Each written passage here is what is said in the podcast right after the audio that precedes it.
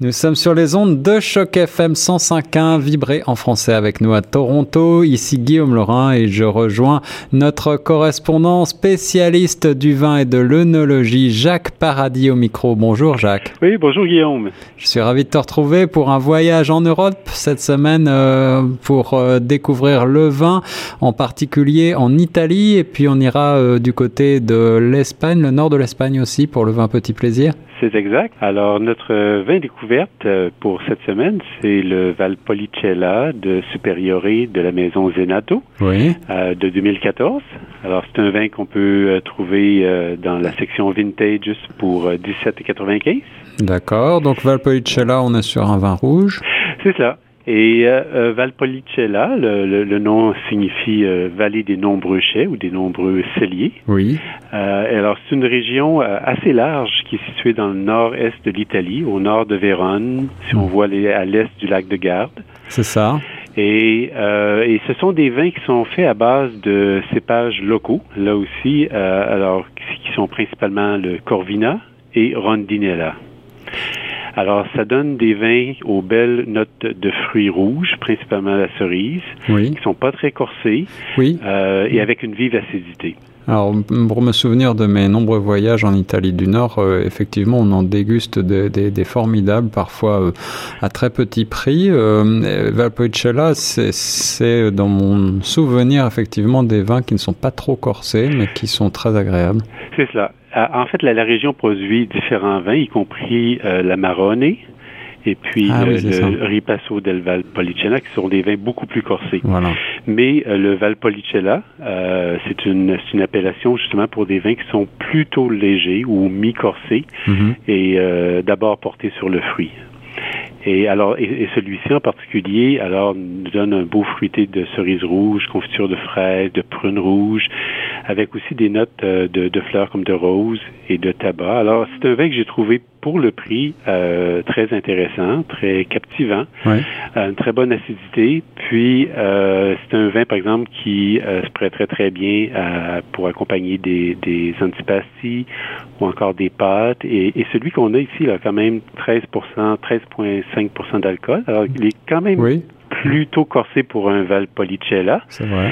Euh, alors, il pourrait bien accompagner une lasagne ou encore un magret de canard avec ses, ses belles saveurs de, de, de, cerises ou de fruits rouges. Alors, c'est un vin qui euh, semble tout à fait euh, à propos avec le retour du, du, soleil et de la chaleur. Je pense que ça se marierait très bien effectivement avec des mets assez légers comme tu, le, comme tu en parles. Oui. Et une chose qui, qui est euh, la raison pour laquelle peut-être je l'ai choisi, parce que euh, Valpolicella, bon, ce n'est pas rare, on, ouais. on, en voit beaucoup, mais c'est peut-être un vin qui a été euh, au cours des euh, des 20 dernières années un peu dans l'ombre justement de la Marone, ouais. ouais. des ri, Ripasso del Valpolicella qui sont des vins qui sont faits euh, dans la même région avec les mêmes cépages, mais dans le cas de la Marone, ce sont c'est des cépages qui sont euh, surmûris et séchés. Mmh. Justement pour obtenir un vin avec euh, un taux d'alcool beaucoup plus élevé. La Marone se situe habituellement autour de 14-15 Alors, quand tu dis surmûri, ça veut dire que la vendange est plus tardive? Euh, C'est cela. Et puis en plus, on va les faire sécher. Alors pour augmenter la concentration du sucre et des saveurs. Mm -hmm. Alors ça donne des, des, vins très riches, très agréables, mais ouais. les ama qui sont des vins moins de, de enfin plus plus spéciaux, c'est-à-dire un Amarone, euh, on n'en trouve pas à, à, moins de 40 dollars. Oui, c'est plus rare. Mm. Euh, en raison justement de tout ce qui est impliqué dans, dans le processus. Ouais. Et puis les ripasso. Alors c'est un style entre les deux. C'est un vin de Valpolicella mais que l'on, comme l'étymologie euh, ripasso nous le fait devenir, un vin que l'on repasse. Oui, d'accord. Alors que l'on fait refermenter en y ajoutant des euh, lits de d'amarone. Alors tout ce qui est resté des peaux et tout ça, les, les, de, Ah. après la fermentation de l'amarone, on, en re, on remet ça justement dans le vin. Alors ça ajoute du sucre et ça euh, repart la fermentation, ce qui va augmenter le taux de glycérine, qui va augmenter le taux d'alcool également, qui va en faire un, un vin plus structuré. On aura peut-être l'occasion de revenir sur un Ripasso ou sur un Amarone euh, dans les futures chroniques. Oui, mais ce qu'il faut remarquer ici, c'est que dans le nom de ce vin, on a supérioré.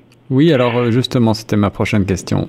Alors, supérioré, alors dans, dans, dans plusieurs pays, souvent ces mentions-là, je ne sais pas, euh, qualité supérieure. Et Alors, ce n'est pas simplement, dans, dans, le cas de l'Italie, ce n'est pas simplement une, euh, une espèce de, de, de, de marque de marketing là, pour euh, accrocher les gens, mais qui ne signifie vraiment rien.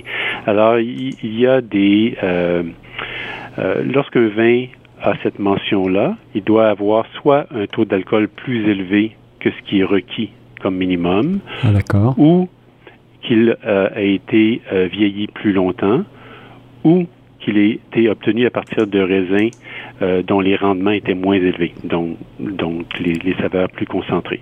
Dans le cas ici de, euh, et ça varie par appellation, dans le cas de la Valpolicella, oui. alors il faut que le taux d'alcool minimum soit de 12 alors qu'un vin qui n'a pas cette mention-là peut avoir un taux minimum de 11 Ah oui, même un peu plus léger, en effet. Et, et ce n'est pas ici, euh, lorsqu'on parle de taux d'alcool, ce n'est pas simplement qu'on va avoir des vins plus alcoolique.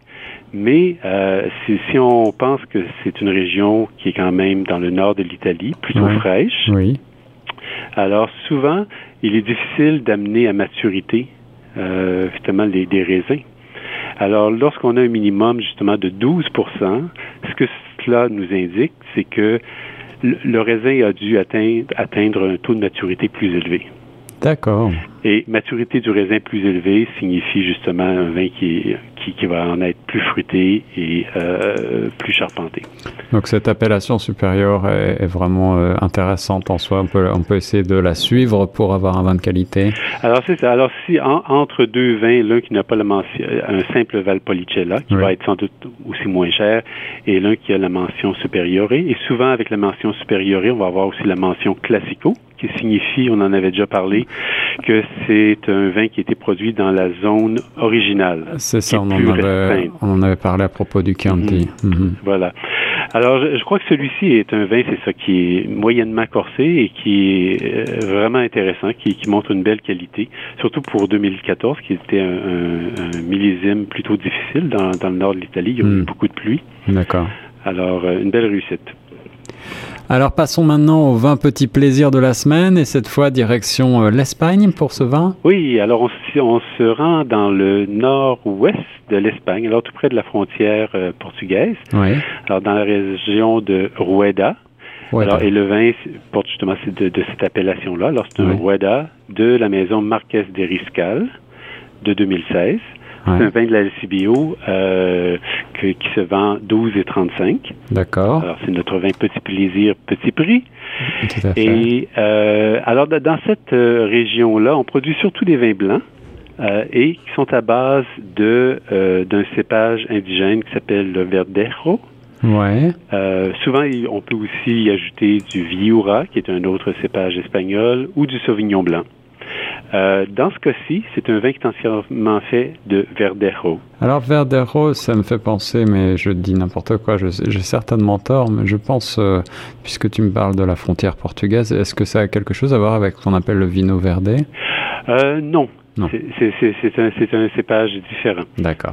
Et euh, ça, donne, les vins de Verdejo donnent un, vin moyennement corsé, puis au caractère frais de, dans ce cas-ci, de, comme de cantaloupe, de fleurs, avec des notes discrètes, euh, un peu de d'herbe, de fenouil. Hmm. Alors je trouve que c'est un excellent vin qui se laisse siroter par lui-même, par exemple par un bel après-midi, ou avec ou en accompagnement de poissons à, à chair blanche peut-être même de fruits de mer, avec des salades, des viandes froides. Alors c'est un vin simple, euh, frais et euh, rafraîchissant. Et il est ici le producteur Marquès de Riscal. Ce qui est intéressant de souligner, c'est que c'est c'est lui qui a vraiment contribué à la renaissance de ce cépage dans la région de Rueda dans les années oui dans les années 1970. Alors ce cépage était pas, on en trouvait, mais pas tellement, puis euh, il n'était pas vraiment euh, commercialisé sur une large base.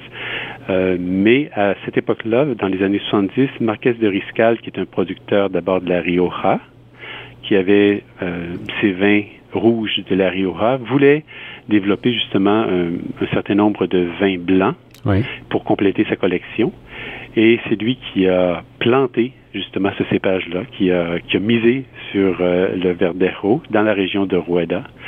Et alors, c'est un vin de ce producteur original qui, a vraiment parti cette, cette tendance-là.